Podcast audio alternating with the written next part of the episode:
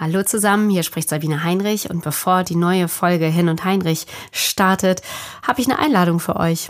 Wir machen nämlich einen Live-Podcast im Sommer am 16. Juni, das ist der 16.06. von 12 bis 13 Uhr hier am DZNE in Bonn. Das ist direkt an der Uniklinik auf dem Venusberg. Könnt ihr live dabei sein. Kostenlos natürlich. Es ist übrigens Tag der offenen Tür. Habt also die Chance, euch dieses wirklich äh, beeindruckende Gebäude anzugucken und viele interessante Gespräche zu führen. Infos dazu auf hirnundheinrich.de. Und jetzt kommt die neue Folge. Hirn und Heinrich, der Wissenspodcast des DZNE. Alles gut? Das meiste schon. Meine Eltern diese gemeine Krankheit und ich. Das ist das Buch meines Gesprächsgasts heute hier in diesem Podcast und damit herzlich willkommen zu einer neuen Folge von Hirn und Heinrich, dem Wissenspodcast des DZNE. Das ist das Deutsche Zentrum für neurodegenerative Erkrankungen. Ja, und wir sprechen hier ganz oft und ganz viel über sehr gemeine Erkrankungen, manchmal mit einem wissenschaftlichen Schwerpunkt, das bietet sich an, denn hier am DZNE forschen internationale Hirnforscherinnen und Hirnforscher aber wir sprechen auch mit äh, Menschen, die direkt betroffen sind, die die Diagnose bekommen haben. Wir sprechen mit ihren Familien, mit dem Umfeld, denn auch das bedeutet immer ganz viel für die ganze Familie. Heute geht es um Korea Huntington, der Feitstanz. Darüber haben wir schon mal gesprochen. In Folge 16 mit Professor Dr. Albert Ludolf. Außerdem ähm, mit Folge 17 mit Alina. Ihr Vater ist an Korea Huntington erkrankt und heute eben mit einem Sohn. Seine Mama ist daran erkrankt und auch gestorben und darüber hat er ein Buch geschrieben. Er ist ein sehr erfolgreicher Fernsehmoderator, Radiomoderator, er ist Journalist und vor allem ist er jemand, den ich schon sehr lange kenne, ein sehr lieber Kollege bei WDR 2. Und ich freue mich, ähm, dass du zugesagt hast, hier in diesem Podcast drüber zu sprechen. Hallo Marco Schreil. Hallo Sabine, wie schön, dass wir uns auf diese Art und Weise mal treffen. Ja, hier in dem Podcast. Ähm, denn bevor wir über die gemeine Krankheit sprechen, gehe ich nochmal auf deinen Buchtitel ein. Alles gut. Das ist ja so eine Floskel, die man sich auch gerne mal auf der Arbeit auf dem Flur zuruft, ne? Na, Marco, alles gut? Mhm. Und seitdem du das Buch rausgebracht hast, frage ich mich, habe ich das oft unwissentlich so gefragt? Ich habe ein bisschen ein schlechtes Gewissen. Nein, du sollst kein schlechtes Gewissen dabei haben. Es reicht schon aus, wenn wir drüber reden. Und bestimmt hast du es auch mal benutzt. Und bestimmt habe ich es auch mal benutzt. Und bestimmt haben es die meisten Kolleginnen und Kollegen, Freundinnen und Freunde, Nachbarinnen und Nachbarn nicht benutzt, um ähm, mich zu nerven oder dich zu nerven, sondern sie haben es benutzt, um wirklich abzuchecken, ob es dir oder mir gerade gut geht und ähm, mir vielleicht ein freundliches Hallo zuwerfen wollten. Ähm, blöd ist es, wenn du selbst so angeknackst bist. Und damit hat das eigentlich mit dem Gegenüber fast gar nichts zu tun, sondern nur mit sich selbst. Wenn man angeknackst ist und das Gefühl hat, gerade ist gar nichts gut, mhm. stell mir nicht diese Frage. Stell sie andersrum. Ist wäre, könnt, könnte ich dir mit irgendetwas unter die Arme greifen? Mhm. Ja, bitte, geh für mich einkaufen. Dann muss ich nicht äh, mich durch diese Menschenmassen quälen. Mhm. Ähm, kann ich dir äh, in, in anderen Fällen würde man das seine Mutter vielleicht fragen, kann ich dein Kind von der Kita abholen? Würde dir das helfen? Ja, dann hätte ich zehn Minuten Zeit, um um den Block zu laufen. Und diese Frage na, alles gut, hat mich ganz häufig erreicht. Und ob du das jetzt warst oder ob das andere waren, sie hat mich äh, manchmal sehr getroffen, aber nicht, weil die anderen es gefragt haben, sondern weil ich gemerkt habe, dass bei mir wirklich nicht alles gut war. Angeknackst, sagst du. Und jetzt kommen wir zu der gemeinen Krankheit, über die wir hier auch schon gesprochen haben. Es ist Chorea Huntington und es geht um deine Mama. Mhm. Beschreib mal die Situation. Mhm. Die Situation beginnt eigentlich sehr, sehr schön. So beschreibe ich das auch im Buch. Wir waren eine ganz tolle, junge, moderne Familie im Osten Deutschlands, in der DDR, um genau zu sein. Ich bin Jahrgang 74 und als ich zur Welt kam, waren meine Eltern selbst fast noch Kinder. Ich hoffe, Sie erlauben mir das von da oben. Also sie waren äh, 18 Und logisch hat man da ab und an auch kindliche Gedanken. Und logisch ist einem die Jugend noch viel, viel näher als das Erwachsensein. Logisch will man viel lieber was Verrücktes machen, als äh, einen Kinderwagen durch die Gegend schieben und ganz vernünftig sein. Logisch will man äh, viel lieber auf äh, wilden Familienfesten unterwegs sein, als das Kind um 18 Uhr ins Bett zu bringen. All das haben meine Eltern aber getan. Also meine Eltern waren sehr früh sehr verantwortungsvoll. Sie hatten die Verantwortung für ihr Kind, für mich. Und so bin ich groß geworden, recht behütet, aber auch ein bisschen verrückt. Mhm. Also ich habe am ausgestreckten Arm meines Vaters einfach so Hüftumschwünge gemacht, ja, weil mein Vater so eine Granate war und ähm, ich halt so ein kleines Kind.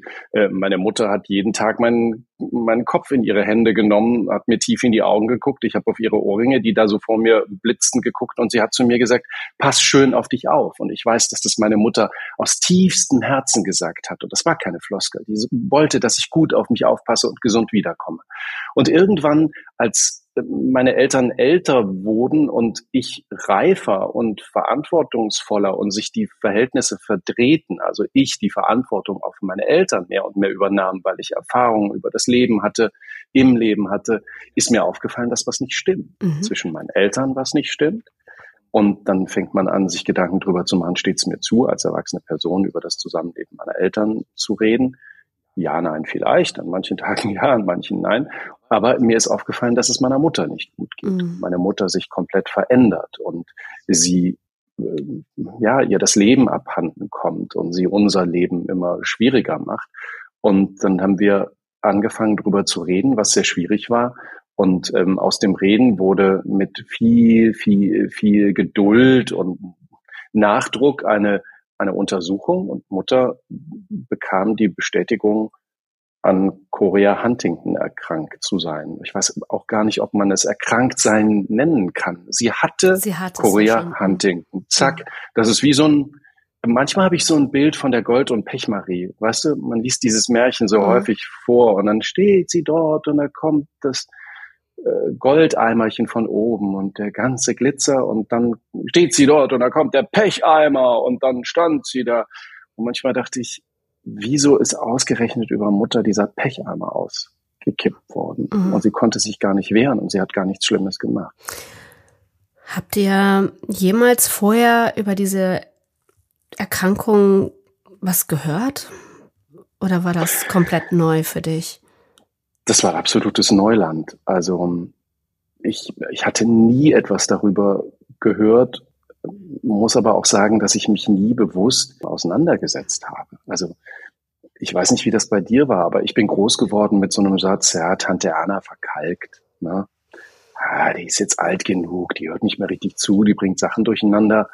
Ähm, das war aber auch schon alles. Und mhm. das ist ja eigentlich das, was ihr mit diesem Podcast versucht anzustreben, uns alle, die zuhören, sensibler für solche Erkrankungen zu machen, genauer hinzugucken, hinzuhören, mhm. zu respektieren, zu akzeptieren.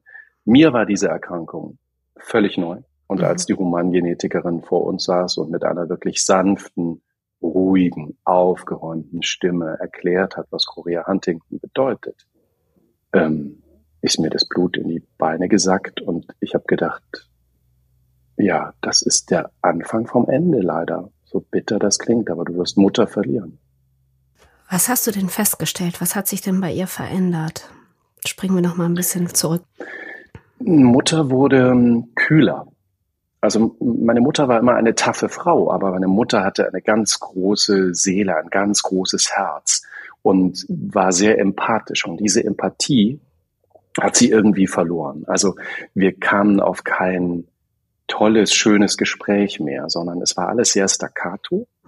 Und Mutter hat nicht nur für ihre Umgebung keine Empathie mehr gehabt, sondern Mutter hatte die auch für sich selbst irgendwie nicht mehr. Also meine Mutter ist als junge Frau mit Hacken so hoch wie möglich durch die Gegend gelaufen und zwar am besten schon direkt Füße aus dem Bett und äh, High Heels. Ja? Mhm. Ähm, meine Mutter hatte kurze Röcke an. Meine Mutter war sowas von einer modernen, taffen Frau. Die hat sich auch nichts erzählen lassen von irgendjemandem. Also wer mich so ein bisschen besser kennt, weiß, ich bin ich bin das Kind meiner Mutter. Ja, also ich lasse mir auch selten irgendwas vorschreiben, aber meine Mutter war ein Role Model, das muss man echt sagen. Und ähm, sie, sie ging nie ungeschminkt aus dem Haus und das ließ alles nach. Also ich habe gedacht, wo ist der Glitzer, wo ist der Glamour, wo ist, wo ist meine Mutter? Sie mhm. wurde einfach anders. Sie hat sich nicht mehr mit uns unterhalten, sie konnte nicht genießen. Wir waren an der Ostsee. Ich bin ein Ostseekind. Ich, wir haben dort ganz viele Urlaube verbracht und Mutter hatte einfach keinen Bock. Mhm. Sie saß dort, starrte und das war's. Na, jetzt bist du natürlich auch zu Hause ausgezogen und ähm, weit weg. Du hast Karriere, eine große Karriere gemacht im Fernsehen. Ähm, da kann es natürlich manchmal dazu kommen, dass man sich mit seinen Eltern vielleicht nicht immer so versteht. Ne? Also wie lange mhm. hast du das auch so ein bisschen, ja, auch weggeschoben? Zu lange, sage ich heute. Und Menschen, die mich mögen, würden jetzt sofort vor mich springen und sagen, er hat es ja aber nicht anders gewusst und damit haben sie auch recht. Mhm. Aber mein hartes Urteil mir gegenüber heißt zu lange gewartet und zu lange gedacht, das steht ja nicht zu, darüber zu reden, zu lange gedacht, deine Eltern leben ihr eigenes Leben, zu lange auch mal darüber nachgedacht, du sprichst da natürlich einen Punkt an, ist mein Leben ein völlig abgefahrenes anderes Leben als das meiner Eltern? Können die mich in bestimmten Sachen gar nicht verstehen? Kann ich sie gar nicht mehr verstehen? Gehen unsere Welten viel zu weit auseinander? Mhm. Ähm, dieses, dieses zu lange, ja, stimmt. Und trotzdem habe ich es irgendwann versucht. Also ich bin auf sie irgendwann zugegangen und habe gesagt, Mutter, ich sorge mich um dich. Mhm. Wenn die Mutter dann aber sagt, das ist schön, aber ich komme schon klar, bist du wieder an demselben Punkt, wo du dich fragst, mhm. soll ich weitermachen oder soll ich aufhören? Soll ich mhm. penetrant sein oder soll ich einfach einen, äh, einen Frieden walten lassen in dieser Familie? Und auch da habe ich mich wieder für den Frieden entschieden. Wie es die allermeisten tun würden, ne? Mhm. mhm. Dein Vater, was hat der berichtet? Mein Vater war ein sehr ruhiger, entspannter Typ. Hm. Ich beschreibe meinen Vater immer als ähm, nicht Hinterherläufer. Also der ist meiner Mutter nicht hinterhergerannt wie so ein Dackel, sondern ähm, mein Vater war ein leicht versetzt hinter ihr Läufer. Das ist ein schönes Bild, Marco. Der wäre, glaube ich, äh, ein guter äh, Prinz Philip geworden hinter der Queen. Ja. Ähm, er hat für alles gesorgt, er hat alles gemacht. Er wollte nur nicht im Mittelpunkt stehen. Das war meine Mutter. Und mein Vater hat sich aber irgendwann offenbart. Also der kam auf seinen erwachsenen Sohn zu und hat gesagt, ich habe ein Problem und das muss ich mit dir besprechen. Ich kann das so nicht weitermachen. Ich komme nicht klar. Ich komme mit deiner Mutter nicht mehr zurecht. Und irgendwie ist da nicht nur ein bisschen Sand, sondern da sind Kieselsteine im Getriebe und ich weiß nicht, wie die heißen. Und dann haben wir uns zusammengesetzt und natürlich wie in jeder anderen Familie gab es auch bei uns ja Probleme. Und was macht man, wenn man ein Problem anspricht, retourniert der oder die andere gern mit einem anderen Problem. Und äh, das mussten wir schrittweise ausschalten und sagen, ja, Baustelle, Baustelle, Baustelle, haben wir alles. Lasst uns aber bitte über diese eine Baustelle sprechen. Und da bin ich auch nicht immer der beste Vermittler. Also ich bin dann auch gern schnell fertig ich möchte es gerne gelöst haben und weitergehen und weiß, wenn du nach vorn blickst, wird es schon besser. Ähm, das trifft auch in ganz vielen Fällen zu. Das ist ein Rat, den wir alle ja Freundinnen und Freunden geben. Blick nicht zurück, blick nach vorn, geh einen Schritt weiter. Es wird sich aufklären. Blöd ist es, wenn du so eine gemeine Krankheit vor dir herschiebst. Von der du nicht weißt, ne? Nochmal. Richtig du ackerst dich immer tiefer mhm. in das Problem rein. An welcher Stelle habt ihr denn entschieden als Familie, wir gehen jetzt ähm, wirklich mal zum Arzt und lassen da mal was untersuchen? Das war ein Drama, Sabine. Ähm, das ist in vielen Familien ein Drama, Marco. Das hören wir hier oft. Ne? Mhm. Ne? Also deswegen bist du so wichtig für diesen Podcast, dass du auch allen anderen Mut machst, ähm, dieses Drama durchzustehen. Mhm. Also es war wirklich eine, eine penetrante Forderung. Und ich habe alle Register gezogen. Es war von, ich würde mir wünschen, wenn wir zum Arzt gingen, über, ich habe mit der Nachbarin geredet, die dich sehr, sehr gern mag und die empfiehlt uns das, bis hin zu, Vater hält das so nicht mehr aus, du wirst ihn verlieren, bis hin zu, soll ich dich hier raus ziehen, über die Schultern legen, dorthin tragen. Und irgendwann passte die Konstellation. Also es passte die Konstellation von Mutter, ich nehme mir einen Tag frei für dich, einen ganzen Tag. Ich komme aus Nordrhein-Westfalen, aus Köln, 450 Kilometer gefahren für diesen Termin, den ich mit viel Geduld und Spucke ausgemacht habe für dich, für mich, für Vater. Lass uns bitte dahin gehen und dann schauen wir, was passiert. Und das hat geklappt. Ich war an diesem Tag so aufgeregt, aber das hat funktioniert. Wir sind äh, zu einer humangenetischen Untersuchung gegangen, mh, hm, an eine Klinik. Und das ist ja das Verrückte, ne? mit so einem kleinen Tröpfchen Blut, mit so einem kleinen Tröpfchen Blut gibt's die große Antwort. Und ähm, diese Antwort haben wir dann Wochen später auch bekommen. Mhm. Beschreib nochmal ähm, den Moment. Du sagst ja, dir, dir ist alles in, in die Beine gesackt und es ist dir eiskalt geworden mit der Diagnose. Wie hat deine Mama das aufgefasst? Das kann ich nur mutmaßen, wie sie das aufgefasst hat. Ich habe sie aus dem Augenwinkel beobachtet. Meine Mutter saß rechts von mir und die Humangenetikerin uns gegenüber. Und äh, diese Frau hat wirklich einen sensationellen Job gemacht, weil sie alle anderen Quellen ausgeschaltet hat. Ich glaube, sie hatte sogar ihr Telefon ausgestellt, das Fenster zugemacht, die Tür verschlossen, dass bloß keine Störung da ist. Und als sie das erklärt hat, habe ich meine Mutter beobachtet und meine Mutter, man muss wissen, wenn man an Korea Huntington leidet, dauert alles länger. Ähm, auch das ist ja eine Empfehlung, die man immer wieder hört, wiederhole es. Sag es immer wieder ähm, so steht der Tropfen hüllt den Stein. Bloß nicht zu schnell sein. Das ist passiert. Das heißt, ich hatte in dieser immer wieder Erklärung der Humangenetikerin sehr viel Zeit zu beobachten und habe einen leeren Blick meiner Mutter gesehen.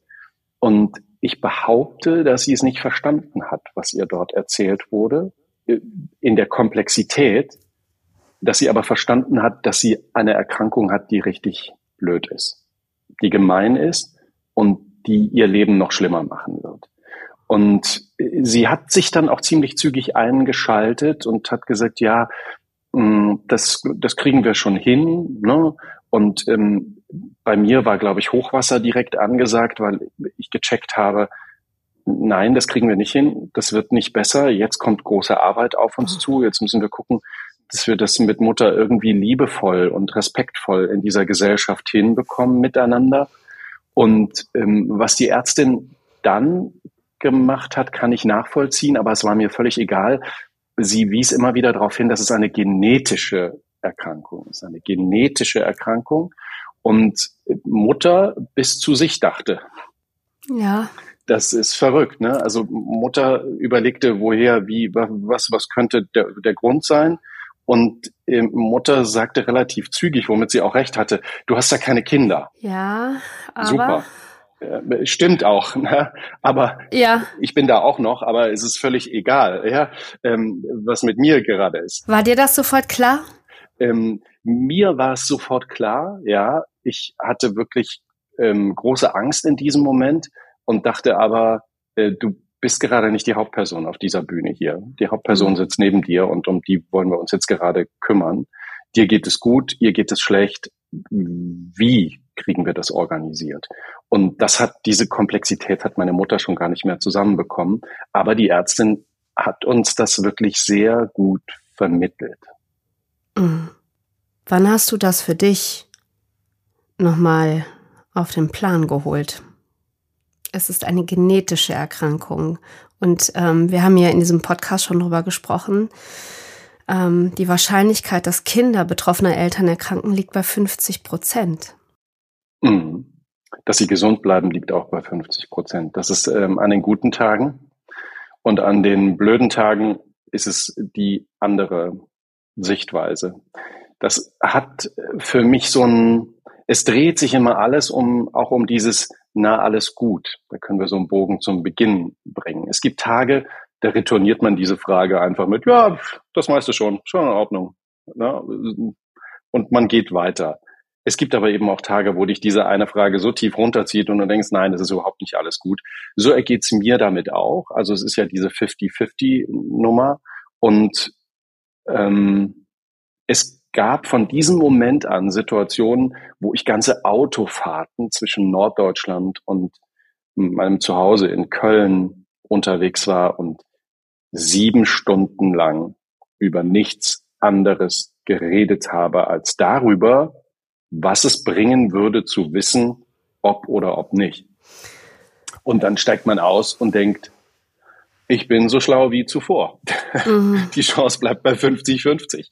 Ähm, und je intensiver ich mich damit beschäftige, desto gleicher bleibt das Ergebnis. Also ich äh, laufe in Köln ganz häufig an, an einer humangenetischen Praxis vorbei und denke manchmal, ah, ist das heute der Tag? Bist du mutig genug? Rennst du jetzt einfach rein und sagst, alle anderen mal bitte ganz kurz stopp. Ich bin sehr, sehr mutig in dieser Sekunde. Würden Sie mir bitte kurz Blut abnehmen? Ich unterschreibe Ihnen was und komme in drei Wochen wieder.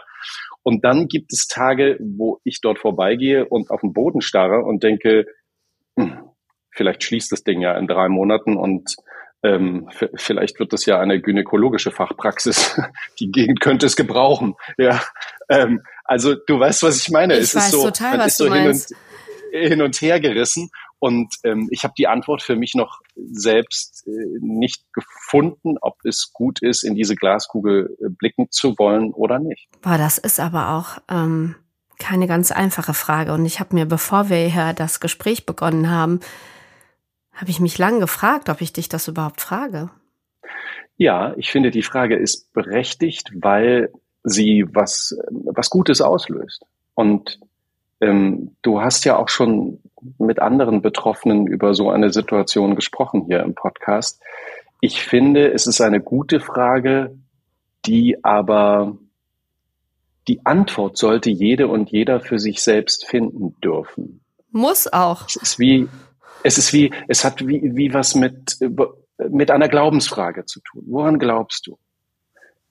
Entscheide es für dich. Und so versuche ich das jeden Tag für mich irgendwie zu entscheiden. Und ich versuche, also in der, in der Entstehung des Buchs, alles gut, das meiste schon, habe ich mit Expertinnen und Experten sprechen können, wo immer wieder ein Hinweis kam, nämlich vermeiden Sie Stress, mhm. vermeiden Sie Hektik, mhm. versuchen Sie Ihr Leben so zu gestalten, dass Sie entspannter unterwegs sind. Und das ist etwas, ich bin jetzt 50 geworden, das fällt mir nicht leicht, weil ich das, was ich mache, alles, was ich mache, sehr, sehr gern mache.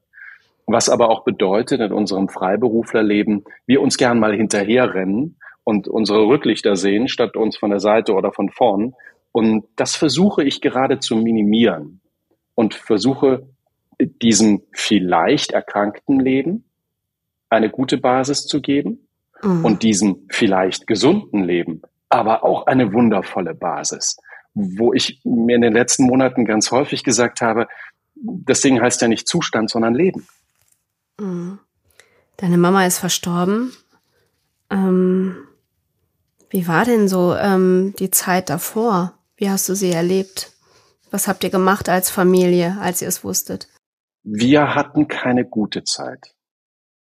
Äh, meine Eltern haben sich getrennt und ich kann das sagen, sie mussten sich auch trennen.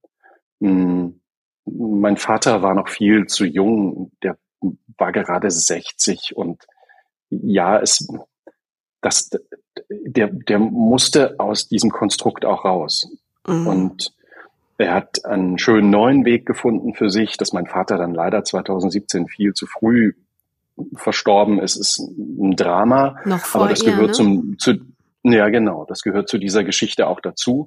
Ähm, und das bedeutet, die letzten vier Jahre hatte ich mit meiner Mutter allein. Und ganz häufig musste ich mit mir selbst Gespräche führen und sagen, was würde Vater jetzt empfehlen? Mhm. Wie setzt du es jetzt um? Wie gehst du ran? Und es gab wirklich Monate, wo ich mit meiner Mutter nicht kommunizieren konnte, weil es ein, man muss wissen, Korea Huntington verändert die Persönlichkeit so sehr, weil es ein, ein Schreien, ein Anklagen, ein wirklich gestresstes Miteinander war ähm, und wir wirklich nicht zusammenkamen.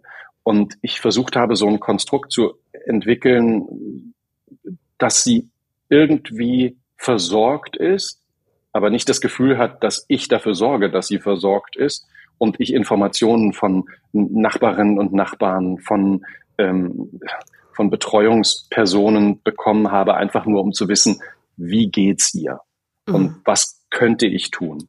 Und ähm, das war wirklich eine schreckliche Situation. Und ja, wir haben uns immer weiter entfernt. Und meine Mutter war nicht mehr meine Mutter. Meine Mutter wurde wirklich zu einer Person, von der ich immer weniger wusste, die sehr schlimm krank ist und mhm. die 450 Kilometer von meinem Zuhause entfernt lebt. Und ähm, es ging ihr immer schlechter. Irgendwann kam sie in die Klinik und diese Situation, das passierte alles sehr, sehr schnell. Meine Mutter wurde mit dem Notwagen eingeliefert und ich hatte die Gelegenheit, glücklicherweise, muss ich sagen, aufgrund schlauer Mediziner vor Ort, die dafür gesorgt haben, dass ich meine Mutter noch sehen konnte, ähm, auf der Intensivstation mit Beatmungsgerät. Ich weiß nicht, ob sie das Gefühl irgendwie oder ob sie mich irgendwie hören konnte und ob sie ein Gefühl entwickeln konnte, dass ich bei ihr bin. Aber im Nachhinein, das klingt jetzt etwas egoistisch, für mich war das eine sehr, sehr tolle Situation, weil ich das tun konnte, was ich tun möchte, nämlich schöne Sachen erzählen. Ich schreibe das im Buch. Ich habe zweieinhalb, drei Stunden nur tolle Sachen meiner Mutter erzählt, um ihr diese Leichtigkeit zu geben, loszulassen und ein schönes Gefühl zu haben.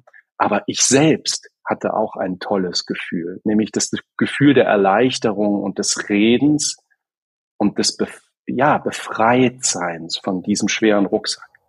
Woher wusstest du das? Kann ich nicht beantworten. Hm, ich habe, man hat manchmal so Situationen, wo man genau spürt, jetzt ist der Moment. Mhm. Jetzt ist kein eventuell mehr. Und ich weiß, ich kam von der Arbeit an diesem Augusttag, es war ein Sonntag. Ich kam dann mittags nach Hause und wusste, du musst noch einmal mit den Ärzten telefonieren und die sagten dann, ja, ähm, wir haben sie stabilisiert, aber es ist nicht so toll. Und dann fängt man an, als Freiberufler seinen kleinen Dienstplan durcheinander äh, oder, oder auseinander zu klamüsern, wann wäre eigentlich die Lücke in den nächsten Tagen, wo ich hin könnte. Und dann habe ich das auch mit diesem Arzt gemacht.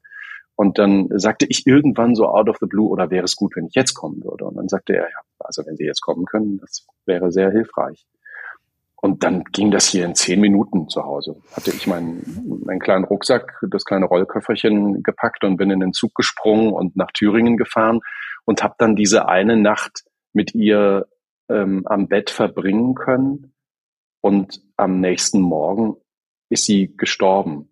Und das wünsche ich Menschen, dass sie diese Situation erkennen, dass sie wissen, jetzt geht's auf die letzten Meter, auf die letzten Lebensmeter. Und jetzt wäre es gut, euch selbst Herzensfrieden zu verschaffen, mhm. aber den Betroffenen, die auf dem Sterbebett liegen, vielleicht irgendwie auch zu helfen. Und es gibt so viele Situationen, wo das nicht gelingt, weil der mhm. Tod so schnell kommt und unerwartet.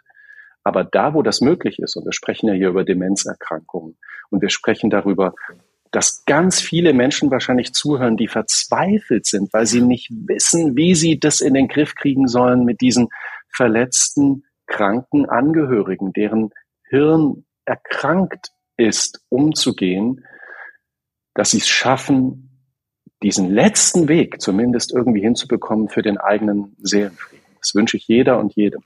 Naja, es ist aber auch so, dass ich hier mit vielen Menschen spreche, die sich, die sich wirklich zerreißen, ne? Die, die haben, so wie du, ich meine, noch, noch extremer, du, du stehst auf einer Bühne.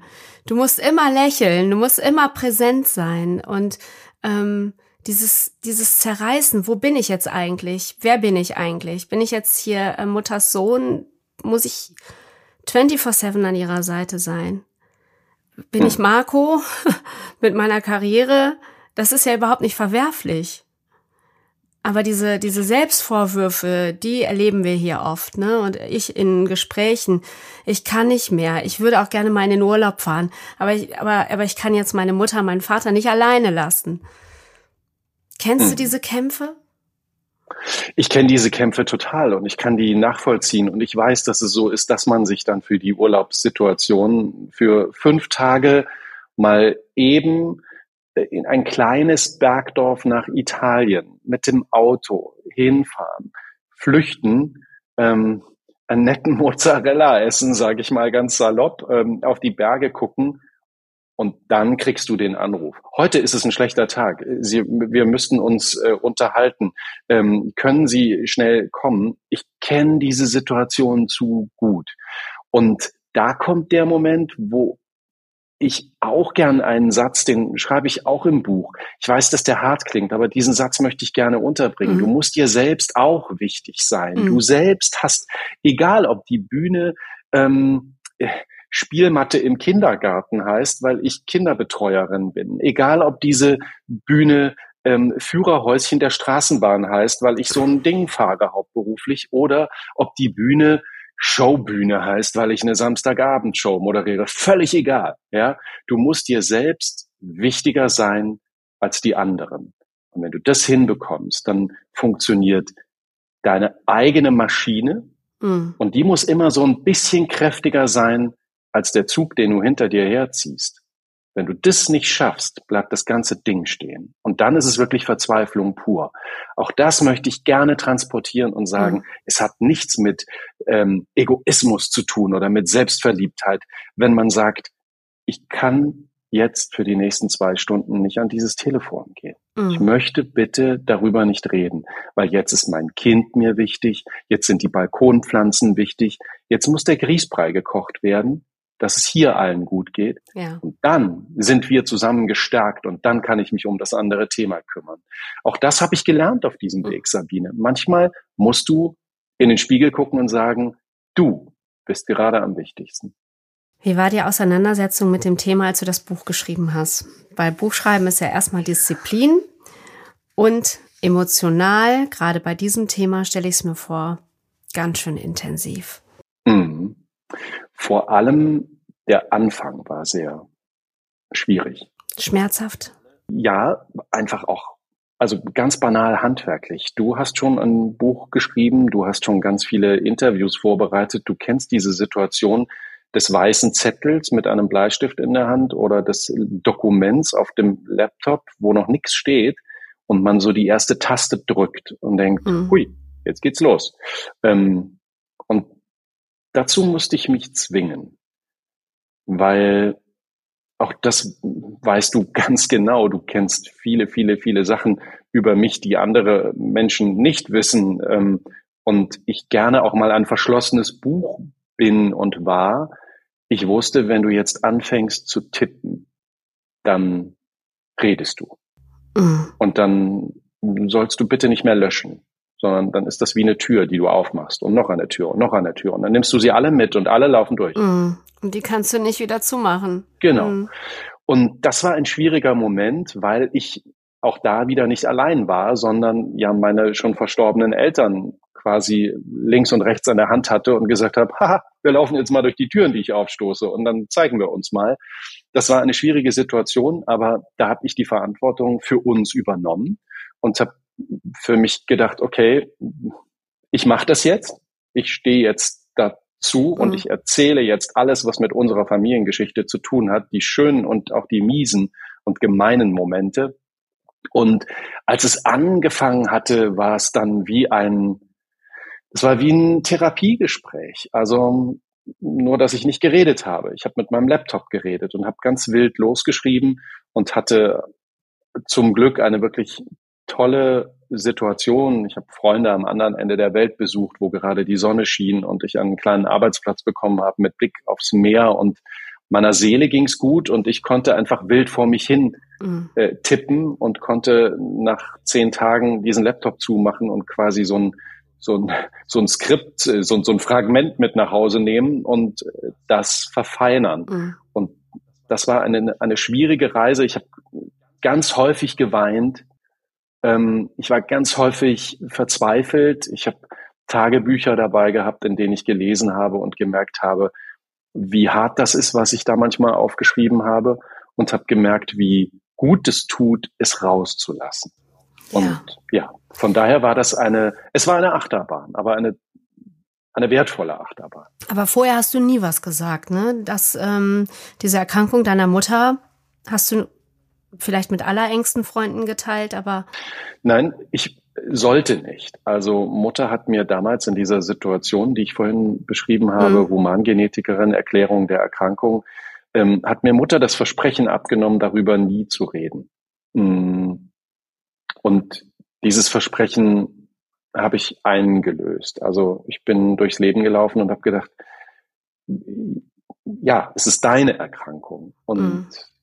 Ich werde ich werde dich damit krank sein lassen und dir versuchen zu helfen, soweit ich kann, aber ja. ich werde nicht drüber reden.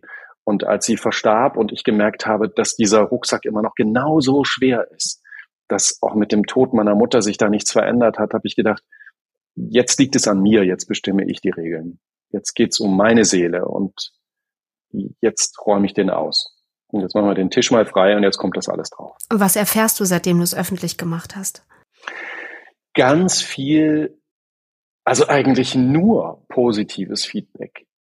Das ist verrückt. Also wir in unserem Beruf kriegen ganz viel Honig ums Maul geschmiert. Und das ist ganz toll, weil dieser Honig so süß ist und man mit der Zunge ganz weit um die Lippen drumherum lecken will. Ja? Ich mag deine ähm, Bilder. Wir kriegen, wir kriegen aber auch ganz häufig so richtig eine, auf Deutsch gesagt, aufs Maul, mhm. ja, wo wir aber nichts anderes gemacht haben, weil irgendjemandem irgendwas nicht gefällt. Ähm, das heißt, wir sind es gewohnt, auch mal ein schlechtes Feedback zu bekommen. Das gehört zu unserem Job dazu. Und äh, seit ich dieses Buch Alles gut, das meiste schon ähm, geschrieben habe, gab es eine einzige, eine einzige Situation, so eine, so eine kleine dumme Nachricht, so würde ich sie abtun, die ja. mir wehgetan hat. Und ansonsten kommen Reaktionen, die heißen, wie mutig sind sie, wie wertvoll ist das, was sie schreiben. Ähm, ich habe ihr Buch in einer Nacht gelesen und habe mich aufgehoben gefühlt. Ähm, geben Sie nicht auf und erzählen Sie der Welt weiter, was mhm. wir da äh, an manchen Stellen mit uns herumtragen, weil ja 10, 15, 20 Menschen auf 100.000 sind betroffen in Deutschland. Die Dunkelziffer ist höher, weil ja selten Menschen drüber reden. Das heißt, äh, es hat so viel bewirkt und hat mir gezeigt, wenn du, wenn du gut und wertvoll und ehrlich über ein Thema sprichst, sprechen andere mit.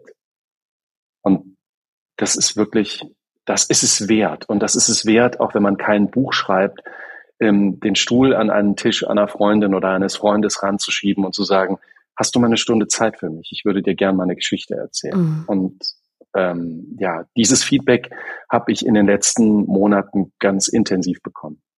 Ja, es ist ähm, Anteil nehmen, aber ich glaube, dass du auch vielen Menschen Mut machst, selber zu erzählen, ne? Denn das ist eine gar nicht so seltene Erkrankung. Stellst wahrscheinlich jetzt auch fest, es gibt doch mehr, als du denkst. Hm. Gibt es wirklich.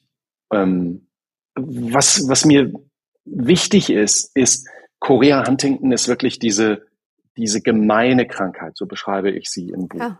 Die Aber die ist nicht allein gemein, sondern diese ganze Gruppe der Demenzerkrankungen ist so gemein, dass sie ähm, Familienstrukturen zerstören kann, ähm, Wertigkeiten verschiebt, ja, brutal zerstört. Und zwar nicht nur den Kopf, den Körper, das Leben der Betroffenen, sondern auch der Angehörigen. Und das war mir so wichtig, darauf hinzuweisen. Und weißt du, wenn ich mit, wenn ich mit jungen Frauen darüber spreche, wie sich das anfühlt, ähm, die Liebe zu dem Partner zu verlieren, für den man, für den man sich entschieden hat, für den sie sich entschieden haben und zu wissen, aus unserer jungen, verrückten, tollen Liebe ist nichts mehr übrig geblieben von dieser Liebe. Und ähm, ich sorge mich gleichzeitig darum, ob es nicht nur die Erkrankung meines Partners ist, die unser Leben zerstört, sondern wie sieht's mit unseren beiden Kindern aus? Ja, mhm. was, was kriegen die gesagt, wenn sie 18 sind? Solche Situationen erlebe ich, wo ich mir denke, das dürft ihr nicht in euren Rucksack packen. Packt das nicht ein. Redet darüber. Ähm, es gibt die Deutsche Huntington-Hilfe. Es gibt ähm, äh, Therapeutinnen, Therapeuten, die zuhören können, die Empfehlungen aussprechen können, wo man sich damit beschäftigen kann. Kramt es nicht in euch rein. Mhm. Ich weiß, wie sich das anfühlt, wenn du das versuchst, in dieses kleine Marmeladenglas immer noch weiter reinzustopfen und reinzustopfen und oben diesen Deckel wieder zuzudrehen und dann explodiert dieser Deckel. Wie häufig, also wir kennen uns jetzt schon eine Weile, wie häufig bin ich auch mal explodiert und dachte so, da passt nichts mehr ins Marmeladenglas gerade. Es passt nichts mehr rein. Lasst es nicht zu. Sagt, ich habe ein Problem und das Problem betrifft meine Familie. Und das ist der, es ist die, die Message. Lest das Buch, verschenkt es weiter, ähm, legt es der Freundin, dem Freund hin. Vielleicht ist der eine oder andere Rat dabei. Und wenn nicht, dann reden wir halt miteinander. Es ist ja so, dass äh, Korea Huntington bislang unheilbar ist und ähm, natürlich die Forscher und Forscherinnen dran sind. Ähm, Marco, was, was möchtest du anderen Familien, betroffenen Familien noch mit auf den Weg geben, wenn sie die Nachricht erreicht, dass ein Familienmitglied an Korea Huntington erkrankt ist? Was möchte ich den Menschen mitgeben? Ich möchte ihnen gern, eigentlich möchte ich Ihnen nur meine Geschichte erzählen. Ich möchte Ihnen erzählen, dass ich diese miesen Momente kenne.